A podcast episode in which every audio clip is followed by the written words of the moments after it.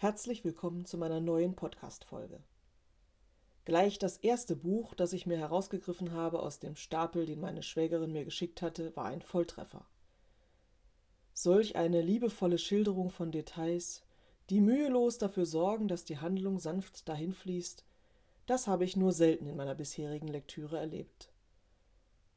Es geht um das Buch In unnütz toller Wut. Geschaffen wurde dieses Kleinod von Martin Tart, einem niederländischen Schriftsteller. Dies hier war der erste Roman, den ich von ihm gelesen habe. Und was soll ich sagen? Er macht Lust auf mehr. Ich musste beim Lesen so oft schmunzeln und an manchen Stellen sogar lauthals lachen. Wie er die Skurrilitäten und Marotten der Menschen in dem niederländischen Dorf Warmond beschreibt, ist einfach köstlich.